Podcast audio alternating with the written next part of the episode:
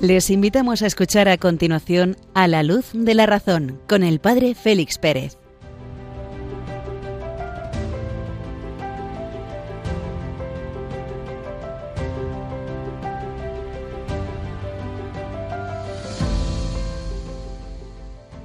Muy buenas noches, queridos amigos de Radio María. Encendemos la lámpara de la razón para iluminar la oscuridad de nuestro mundo interior las tinieblas en las que nos tiene sumergido el drama del pecado. Les habla el padre Félix Pérez desde Béjar, en Salamanca, cuando acaban de sonar las señales horarias de medianoche en la península y Baleares, una hora menos en las Islas Canarias. Ninguna autoridad te distraiga de aquellas cosas que han sido enseñadas por la recta razón.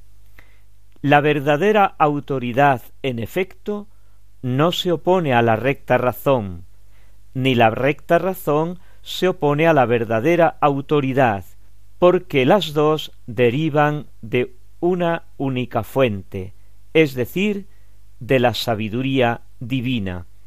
Así escribía en el siglo noveno Juan Escoto Eriúgena el autor al que vamos a invitar esta noche a que nos acompañe y que nos va a hacer una estupenda síntesis entre fe y razón, entre naturaleza y revelación, entre redención y pecado. Y hablando de sabiduría divina, y gustando aún la suavidad del Espíritu Santo, en la solemnidad de Pentecostés y en estos días que le acompañan, a modo de octava, recordamos que de los siete dones del Espíritu Santo, tres hacen especial referencia a este misterio de la fe y de la razón, en concreto el don de inteligencia, por el cual el hombre, bajo la acción iluminadora del Espíritu Santo, penetra en las verdades reveladas, especulativas y prácticas y también las de la naturaleza en orden al fin sobrenatural para el cual el hombre ha sido creado, o el don de ciencia, que perfecciona la inteligencia humana bajo la acción iluminadora de este Espíritu Santo, para que juzgue rectamente de las cosas creadas en orden también al fin sobrenatural, para concluir con la maravilla del don de la sabiduría, que perfecciona la virtud de la caridad, por el cual juzgamos rectamente de Dios y de las cosas divinas por sus últimas y altísimas causas, bajo el instinto siempre del Espíritu Santo, que nos hace saborear, que nos hace gustar, que nos hace tocar, por, como por cierta connaturalidad y empatía, pone nuestros sentidos internos espirituales a flor de piel para adentrarnos en el conocimiento y en el amor de Dios nuestro Señor. Pues bien, con este influjo del Espíritu Santo abordamos los temas que esta noche hemos preparado en nuestro programa. Continuamos la reflexión de la Fides et Ratio de San Juan Pablo II, nos adentramos en el misterio del hombre, buceando en él esa realidad intermedia entre los sentidos y la razón, para concluir con este amigo que hemos presentado, Juan Escoto Eriúgena.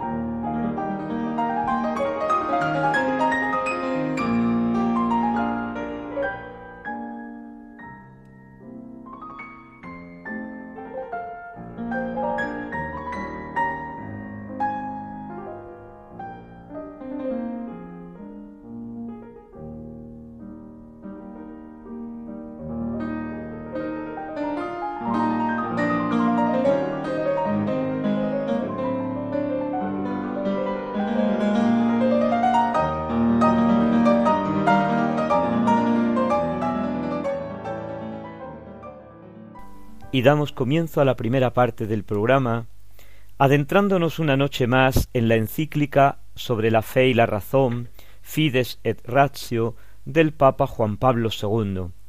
Estábamos en el capítulo dos, aquel que le dedica al tema de creer para comprender, la luz de la fe ayuda a la inteligencia de la razón.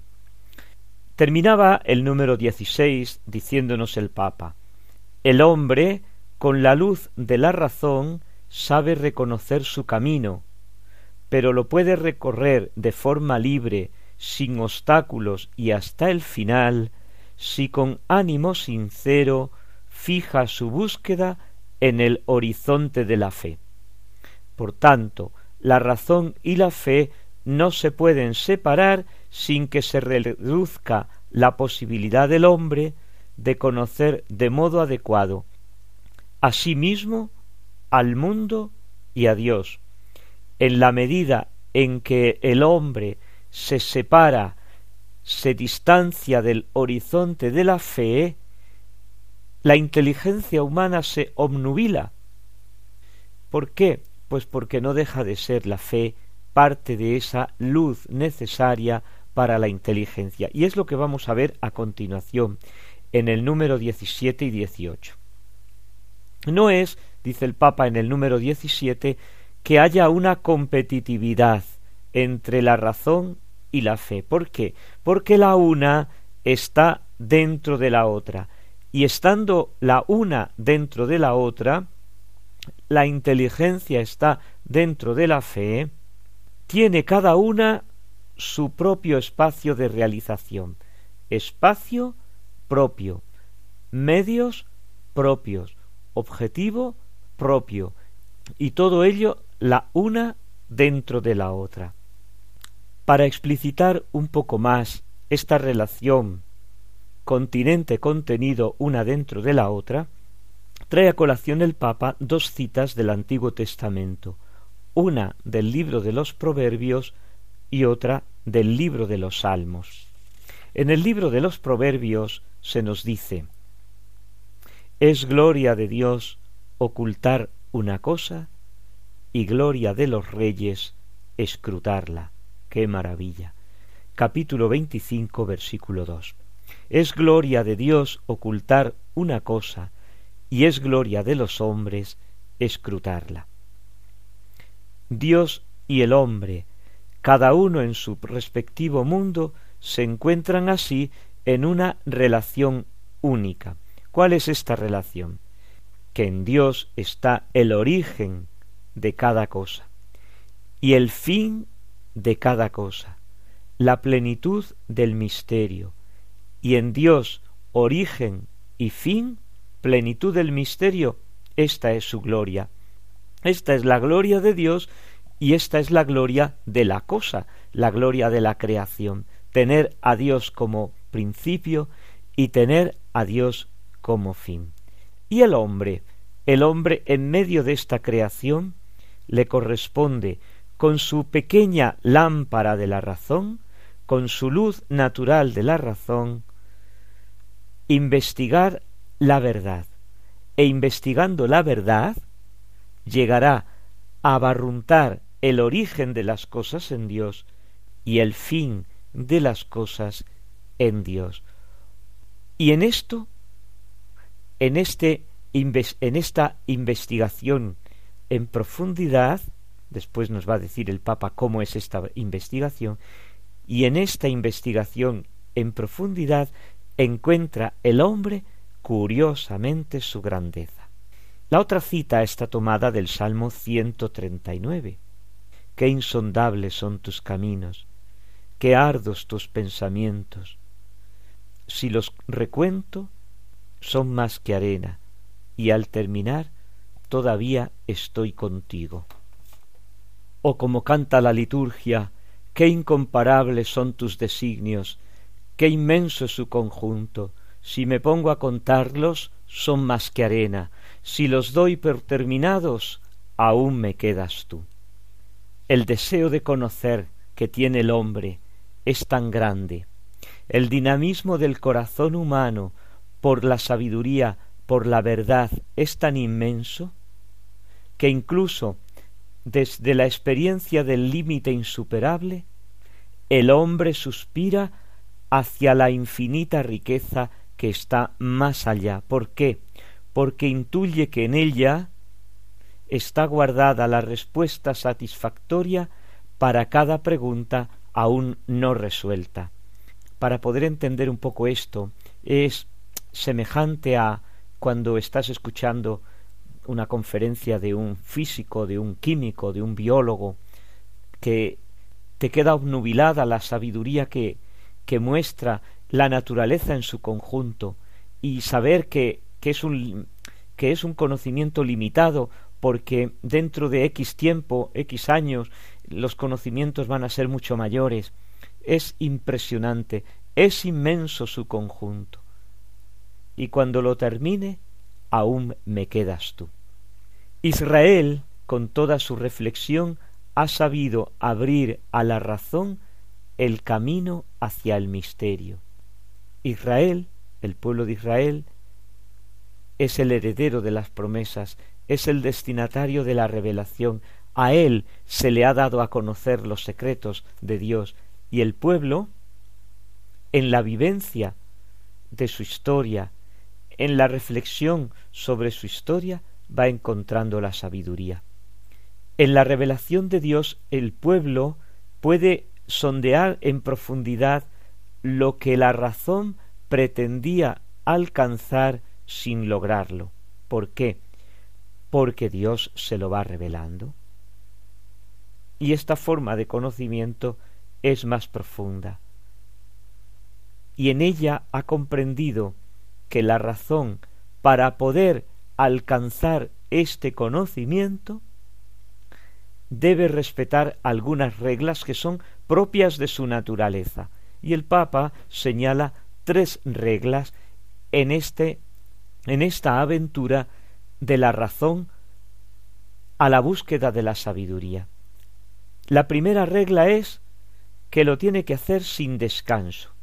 Es un camino que no tiene descanso es un camino que no tiene descanso porque no termina nunca, porque la sabiduría de Dios es tan inmensa y la capacidad del hombre es tan limitada que, que, que por mucho que el hombre camine en el conocimiento de la realidad, Dios siempre le va a superar. ¿Por qué? Porque Dios es Dios. Primero, pues, sin descanso. La segunda regla es sin orgullo.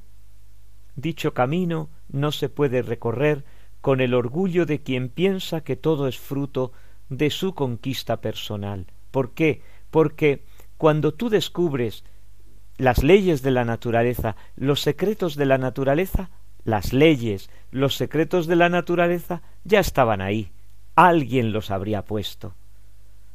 ¿De qué te sirve presumir de algo que sí has descubierto, pero porque ya estaba ahí?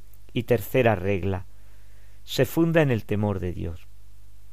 La razón debe reconocer tanto la trascendencia soberana de Dios como su amor providente en el gobierno del mundo. ¿Por qué? Porque el hombre está ahí, frente a la naturaleza, frente a la realidad, y ésta, la naturaleza y la realidad, precede al hombre, ya estaba ahí, antes de que el hombre la descubriera.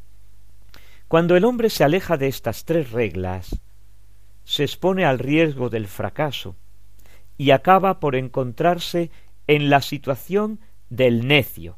Dice el necio para sí, no hay Dios. Salmo 13, 14. Dice el necio para sí, no hay Dios. ¿Por qué?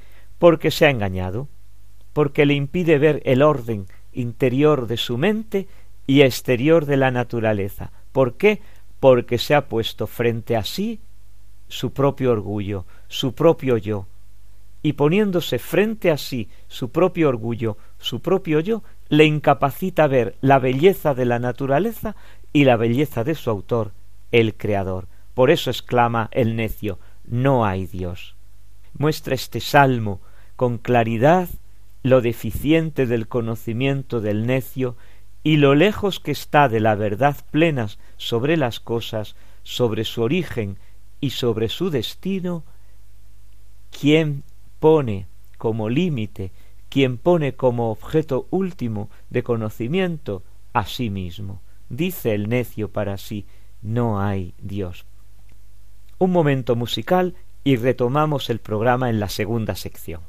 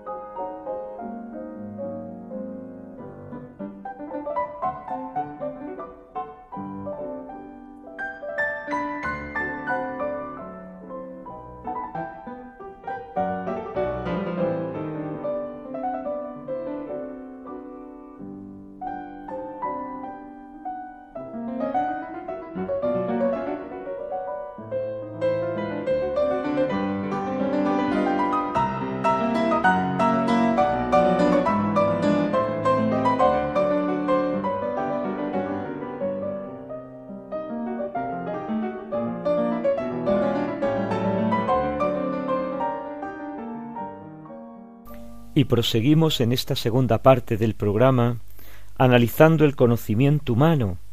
Hemos visto en los días pasados la sensación, cómo se produce, en qué consiste, cómo entra dentro de nosotros. Veremos en los próximos días el conocimiento intelectual y entre medias de estos dos conocimientos, a mitad de camino, nos encontramos con lo que hemos llamado el programa anterior la percepción, una especie de momento intermedio entre la sensación y el concepto que construye la inteligencia. En esta mitad de camino entre estos dos extremos se encuentra, como decíamos, la percepción. Vimos el día pasado algunos elementos de la misma como actividad cognoscitiva bajo el aspecto de su objeto, es decir, qué es en sí la percepción. Ahora vamos a pasar al aspecto dinámico, es decir, a cómo se forma, el proceso de formación, que curiosamente comporta un proceso complicadísimo, es decir, una serie de actividades desde el momento de la excitación sensorial los sentidos hasta que el contenido de la percepción es presentado a la inteligencia. A medida que el hombre se desarrolla psíquicamente, la percepción se va enriqueciendo con más datos. Así, por ejemplo, la percepción de un niño difiere realmente de la de un adulto, y el hombre culto y sensible percibe en las cosas muchos más elementos que una persona más ignorante que tiene desconocimiento. Yo, por ejemplo, pues no percibo elementos y estructuras de la naturaleza, de la física. El otro día me contaban que un finlandés distingue cuarenta y tantas tonalidades de blanco. Yo soy un inculto en este sentido y no lo percibo. Del proceso de la percepción conocemos mediante la experiencia el principio y el fin. El principio es la excitación de los sentidos, la excitación sensorial, la vista, el tacto, el gusto, y el término, que es la presentación del objeto sensible a la inteligencia. Este paso intermedio que estamos viendo no conviene, sin embargo, considerar el proceso perceptivo como compuesto de una serie de puntos, de actos autónomos, de manera que cada uno se va sobreponiendo al precedente como si fueran piezas de una máquina, así lo considera el mecanicismo.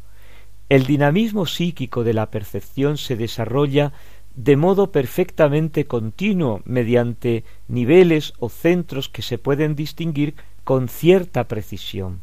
¿Por qué? Porque en el hombre la percepción se presenta como un único proceso, no obstante las diferentes actividades y facultades cognoscitivas que intervienen en la percepción. Lo que sucede precisamente en la percepción representa uno de los problemas más difíciles de resolver. ¿Por qué? Porque la dificultad deriva principalmente del hecho de que la experiencia, tanto la objetiva como la personal subjetiva de cada uno, no permite observar en su esencia las actividades que se desarrollan en el cerebro en el momento mismo en que se produce la percepción y su objeto. Todo esto lo conocemos sólo cuando llega al yo, que es la conciencia, después de penetrar en la esfera del nivel intelectual. Por eso tenemos que adentrarnos en el mundo de la percepción con sumo cuidado, para no proyectar elementos del conocimiento intelectivo en esta fase intermedia previa al intelectivo. Por otra parte, la razón de ser de estos sentidos internos o percepción que llamamos reside precisamente en esta estructuración y unificación de lo que nos presentan los sentidos externos. Los sentidos externos, esos cinco que veíamos, la inteligencia que es una, entre medias tiene que haber algo. La diferencia entre los sentidos externos y la inteligencia es tan grande, a mitad de camino tiene que haber algún elemento unificador que de algún modo prepare las sensaciones recibidas y disponga para la idea, para la inteligencia. La diferencia entre los sentidos externos y los internos o percepción consiste en el hecho de que los primeros trabajan sobre un material de orden físico y transformándolo lo hacen entrar en el orden psíquico del conocimiento. Los sentidos internos, la percepción, trabaja sobre un material psíquico ya con el fin de unificarlo y estructurarlo y enviarlo, podemos decir, a la inteligencia. La unidad sustancial del hombre, porque soy yo el que siento, soy yo el que percibo y soy yo el que inteligo, el que pienso, nos permite ver las diversas actividades cognoscitivas no como elementos autónomos, no como compartimentos estancos, sino como un único proceso íntimamente compenetrado con otras actividades humanas. Nos vamos a librar así de interpretaciones elementaristas, mecanicistas, dualistas, estructuralistas, etc. Dicho esto, vamos a presentar brevemente las teorías principales que quieren explicar este proceso y luego nos vamos a detener en una explicación clásica que curiosamente se puede reproponer. En primer lugar nos encontramos la explicación de las teorías elementalistas.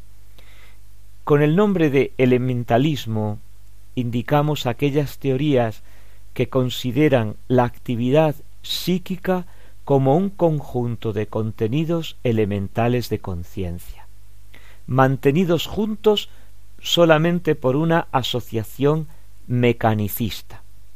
El sensismo, el asociacionismo, el mecanicismo, para todas estas teorías, los objetos presentados por nuestras percepciones estarían compuestos actualmente de contenidos elementales precedentemente obtenidos en la, en la, en la sensación asociados entre sí para formar el objeto que aparece en la percepción, algo así como piezas de un mosaico. Dos elementos fundamentales explican esto. Uno, la realidad e individualidad de los elementos que componen la percepción, cada una de las sensaciones tomadas aisladamente y luego una asociación mecánica puramente pasiva según las leyes comunes de la asociación.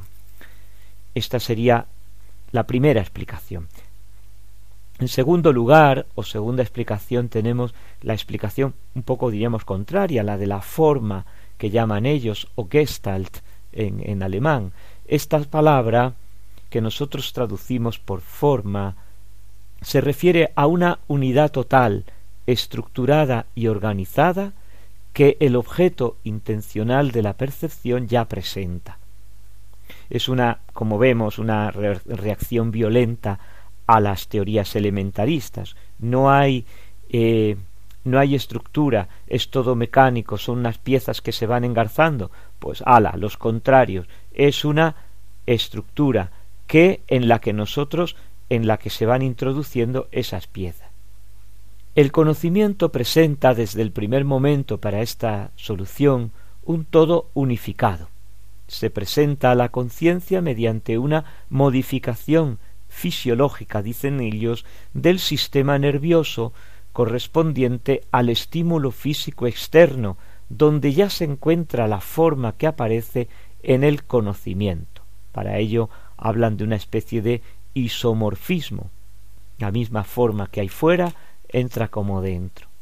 Se niega la existencia de elementos reales en la percepción, se suprime gran parte de la intervención de la asociación, no hay asociaciones entre los elementos que nos vienen de fuera, y se presenta a la conciencia como un todo, limitado y estructurado. Unos hablan de un todo, otros hablan de la forma, no como suma de partes, sino como algo que precede a las partes. Nosotros captamos la forma y después la vamos rellenando, podríamos decir. Cantamos la red, una, una especie de, de cuadrícula, y luego ya la vamos rellenando. La forma preexiste, por tanto, de alguna manera ya en el estímulo y en la modificación fisiológica que precede a la percepción. ¿Qué decir de la teoría de la forma? Pues por un lado es digna de alabar porque vuelve al concepto de unidad y de totalidad, superando el elementarismo de los mecanicistas, pero por otro niega de modo absoluto la existencia de sensaciones como verdaderos conocimientos. Entonces, negando la misma sensación como verdadero conocimiento, hay ahí una cierta dificultad. Vamos a, presentar brevemente, y quizá nos extendamos más el próximo día, en la doctrina clásica de los sentidos internos. Para explicar la unidad y la estructura del objeto de la percepción, el momento intermedio entre la sensación y la idea, conocimiento sensitivo y el conocimiento intelectivo, Aristóteles primero y después los medievales van a admitir en la percepción interna, en este espacio intermedio, ciertas actividades, las cuales, reunidas en grupos, corresponden a unas facultades que ellos llaman sentidos internos. Si hay una actividad, debe haber algo que la produzca, y a ese algo lo llamamos facultades. Siguiendo Aristóteles e integrando y completando su doctrina, Santo Tomás de Aquino reduce a cuatro las facultades a través de las cuales se va completando la organización y la estructuración iniciada en la sensación externa. Tales facultades son designadas con los nombres de el sentido común, la imaginación sensible, la memoria sensible y lo que es llamado la estimativa o cogitativa, cogitativa, nombre un poco así. Vamos a ver qué es esto del sentido común. Para justificar la existencia de esta facultad, el sentido común, Aristóteles hace dos consideraciones. Primera, nosotros sabemos distinguir no sólo un color de otro, sino también sabemos distinguir un color de un sonido. ¿Con qué sentido distinguimos estas sensaciones? ¿Con la vista? No, porque la vista sólo capta colores, no capta sonidos. ¿Con el oído? No, el oído capta sonidos, no capta colores. Por lo tanto, debe haber un sentido en el que estén presentes estas dos sensaciones. Y segundo, tenemos conciencia de sentir. No solo vemos, sino que tenemos conciencia de ver. Hay ahí, en el mismo sentido, entre comillas en el mismo sentido, ya una cierta conciencia. Ciertamente en el hombre esta conciencia de ver, como todo proceso de conocimiento, implica también actos intelectuales. Pero no sólo existe un saber sentir, sino también existe un sentir que sentimos. Y es hasta aquí, hasta donde llega, podemos decir, la conciencia, desde la inteligencia, ¿eh? como que se reviene hasta eh, a tocar la sensación y decir, soy yo el que estoy viendo este color blanco, esta casa, estoy oyendo el viento, estoy tocando la mesa y está fría. El sentido común que llama Aristóteles se llama así no porque tenga por objeto los sensibles comunes, sino porque representa la raíz común de todos los sentidos externos. A él confluyen como a un centro todos los sensibles, sean propios, sean comunes a varios. Es muy sencillo de entender. Vamos a poner la mano, abrimos la mano, observamos los cinco dedos, los cinco sentidos se unifican en la palma de la mano. Así de sencillo es. Con el sentido común se captan indirectamente los objetos de las sensaciones externas y directamente las mismas sensaciones, por lo que es posible distinguirlas entre ellas, aisladas no se podrían distinguir, y unificarlas. Esta es la labor de lo que llama Aristóteles y con él los medievales sentido común, porque unifica los cinco sentidos externos a la vez que los distingue. En segundo lugar tenemos la imaginación sensible. ¿Qué es la imaginación sensible? La imaginación contribuye a unificar el objeto porque el sentido común ha integrado los aspectos percibidos por cada sentido y a la vez tiene el poder de representarnos, de hacer revivir en nuestra conciencia esa imagen ya percibida otras veces. Por ejemplo, yo al salir por la puerta de casa me encuentro con la fachada de enfrente siempre y la veo, la reconozco, la reveo, la vuelvo a ver. Esta es labor de la imaginación sensible. Al percibir el hombre que tengo delante y que me mira, tengo que imaginarme su espalda, que no la veo. Debo integrar lo que actualmente veo con la imaginación de lo que he visto otras veces. Entonces debo suponer que las cualidades, una vez captadas, se van conservando de algún modo en la conciencia y se pueden revivir, volver a la conciencia incluso sin la presencia actual del objeto está muy unido aquí, vemos la imaginación, la memoria, eh, se van viendo. ¿Por qué? Porque en definitiva van formando parte de un mismo y único proceso, que es la percepción. Y lo dejamos aquí, lo retomaremos el próximo día, porque yo creo que es un, es un tema apasionante, saber cómo conocemos. ¿Por qué? Porque realmente del proceso de nuestro conocimiento nos van a venir después unas consecuencias sumamente interesantes. El concepto de verdad, el acercamiento a la realidad, y, sobre estos elementos fundamentales se va a ir construyendo toda la filosofía, todo el conocimiento de la realidad. Un momento musical. Pensamos un poco estas cuestiones, cómo percibo, cómo unifico las distintas sensaciones y nos adentramos en la tercera parte del programa.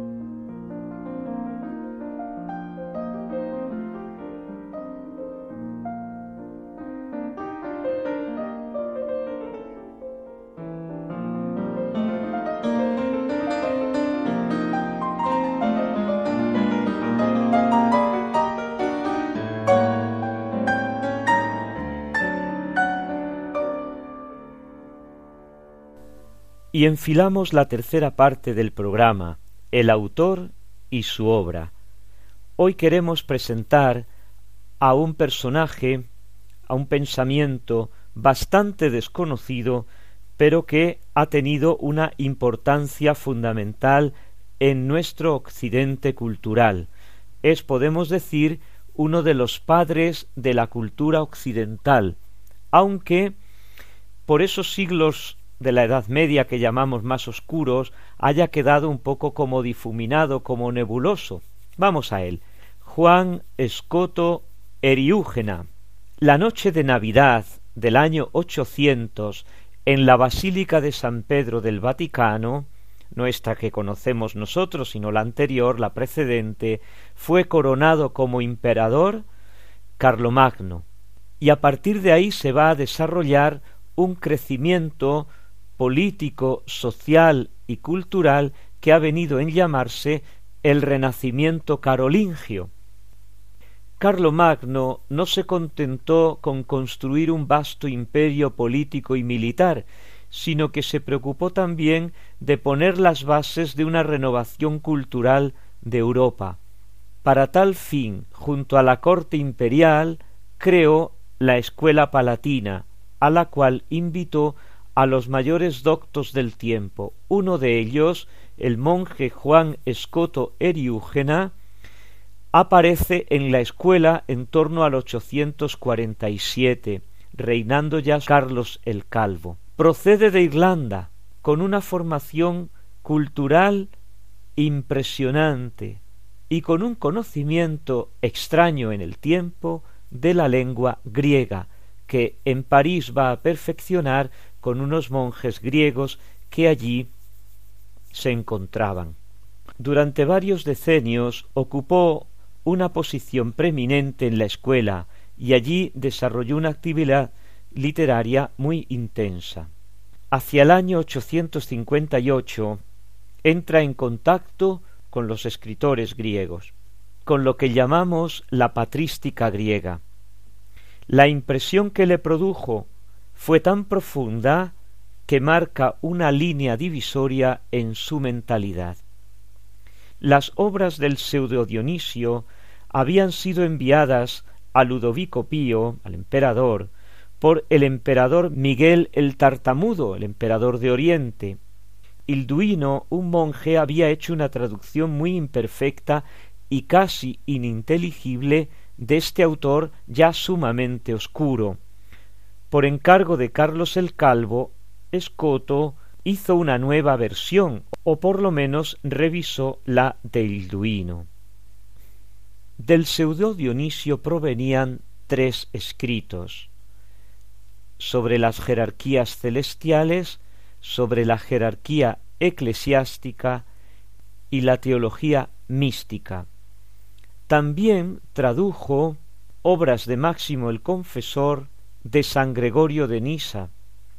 Todas estas obras tuvieron una importancia fundamental a lo largo de la Edad Media y vienen citadas continuamente en los grandes autores San Buenaventura, Santo Tomás de Aquino, Dun Escoto, los grandes autores medievales citan continuamente estos autores griegos que han entrado en circulación en Occidente a través de Juan Escoto Eriúgena.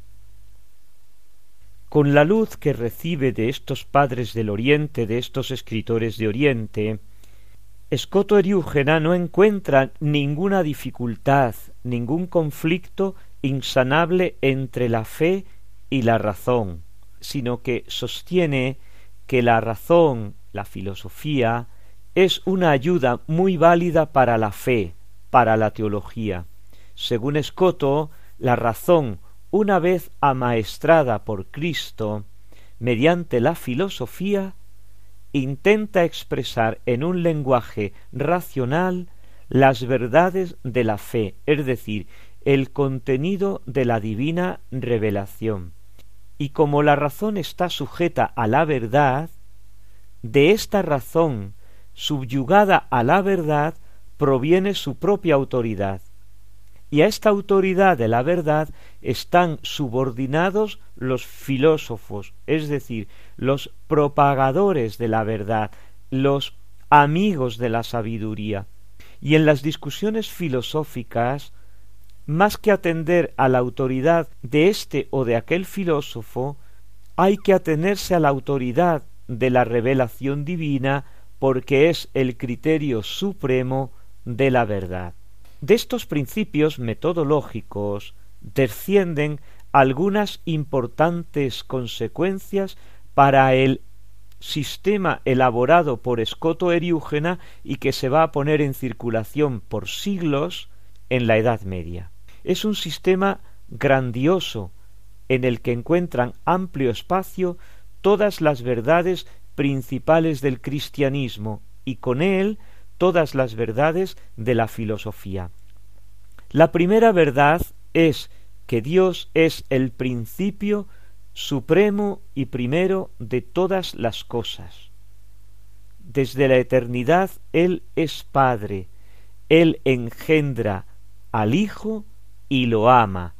El amor es el Espíritu Santo que procede del Padre, que procede del Hijo, y a través del Hijo Dios crea el mundo y dentro del mundo al hombre, manifestándose así Él que es infinito en el finito. Pero el hombre, con el pecado original, se separa de su Creador, y a causa de esta caída, todo el mundo resulta separado, dividido de su fuente primogenia, primigenia que es Dios. Gracias a su bondad misericordiosa, Dios envía al mundo a su propio Hijo, que con la muerte expía el pecado y con la resurrección y su retorno al Padre inicia el retorno del hombre redimido y con él de todo el mundo al Creador primero, de modo que el retorno se va realizando progresivamente en la historia y se cumplirá al final del mundo cuando el último enemigo del hombre, la muerte, será destruida completamente, reconducidas así todas las cosas a Dios, Dios lo será todo en todo. Como es fácil de observar, la visión del mundo de Escoto Eriúgena deriva de la fe y asume una forma circular. Todo proviene de Dios y todo retorna a Dios. ¿De dónde extrae este pensamiento, este esquema de pensamiento Juan Escoto Eriúgena? Sin duda de las obras del pseudo Dionisio, porque es el lenguaje de este neoplatónico el que fluye en sus escritos. La creación, el pecado, la redención son expresados con el lenguaje del uno del cual brota todo a través del pensamiento, a través de la mente, a través del logos, a través del verbo de Dios y a través del alma del mundo, del amor del mundo. Las almas bajan hasta perderse en la oscuridad de la materia, ojo a estas expresiones que hay que entenderlas rectamente, y liberándose de la materia, vuelven al uno y se unen a él para siempre. Es precisamente este el contenido de su gran obra, el de Divisione Natura, sobre la división de la naturaleza, donde en cinco capítulos nos presenta cuatro hitos que describen, que esquematizan toda la realidad. Una, la naturaleza que no es creada y que crea es Dios en su eternidad. Dos, la naturaleza que es creada y crea serían esas raciones seminales de las que hablan los, los primeros autores cristianos, las ideas, el proyecto creador de Dios. Tres, la naturaleza que es creada y que no crea, es el mundo creado en el espacio y en el tiempo, que a su vez no produce y no crea nada. con lo cual el mundo se manifiesta como la teofanía de Dios, es la manifestación de Dios, es la manifestación de lo que Dios ha querido. Y finalmente, la cuarta parte, la naturaleza que no es creada y que no crea, que es Dios como recapitulación de todo. El cuarto y el quinto libro van a describir la epopeya del retorno. El hombre con su obrar retorna a Dios y con el hombre retorna toda la creación al punto de partida. Con Escoto Eriúgena estamos ante el primer sistema de pensamiento, una especie de síntesis de todo lo que se conoce en el tiempo, y es por esto que Escoto Eriúgena es el gigante del siglo noveno y que trasciende la época en la que vive. Cuando aquella cultura era fragmentaria y se perdía en análisis de detalle, faltaba una unidad orgánica, una argumentada conciliación que precisamente va a ser Escoto Eriúgena quien se la dé. El poner en circulación en Occidente el pensamiento del pseudo Dionisio va a contribuir no poco a consolidar la mentalidad feudal y en particular el tema de las jerarquías de poderes y por tanto la organización social. Las relaciones sociales, interpretadas como el reflejo de una más amplia celeste y terrestre jerarquía. El orden terrestre encuentra su ejemplo, su modelo en el celeste y el orden político, por consiguiente el orden terrestre, tiene que reflejar el celeste. Todo ello dentro de una unidad del cosmos, todo ello dentro de una reductio ad unum, una reducción, una confluencia de todos hacia un principio final, curiosamente. Y lo dejamos aquí. Agradecemos al Señor como a lo largo de los siglos ha ido abriendo las fuentes de su sabiduría a determinadas personas, estos filósofos grandes, mientras nos detenemos en unos momentos musicales.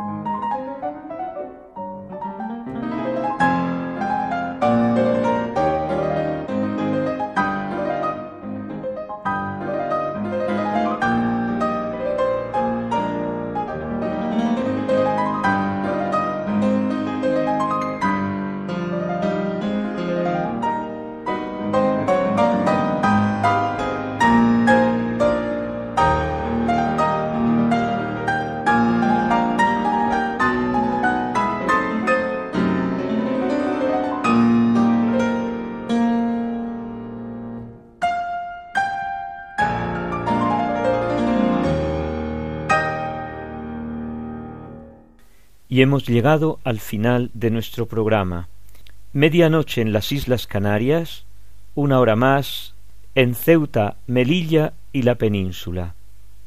Agradecemos la atención, continuamos reflexionando sobre este nudo fundamental de la relación entre la razón y la fe. Podéis enviar vuestros comentarios y así continuar el diálogo en el correo electrónico del programa a la luz de la razón arroba Radio María ES. Allí os espero. que paséis todos una buena noche, muchas gracias, que Dios os bendiga.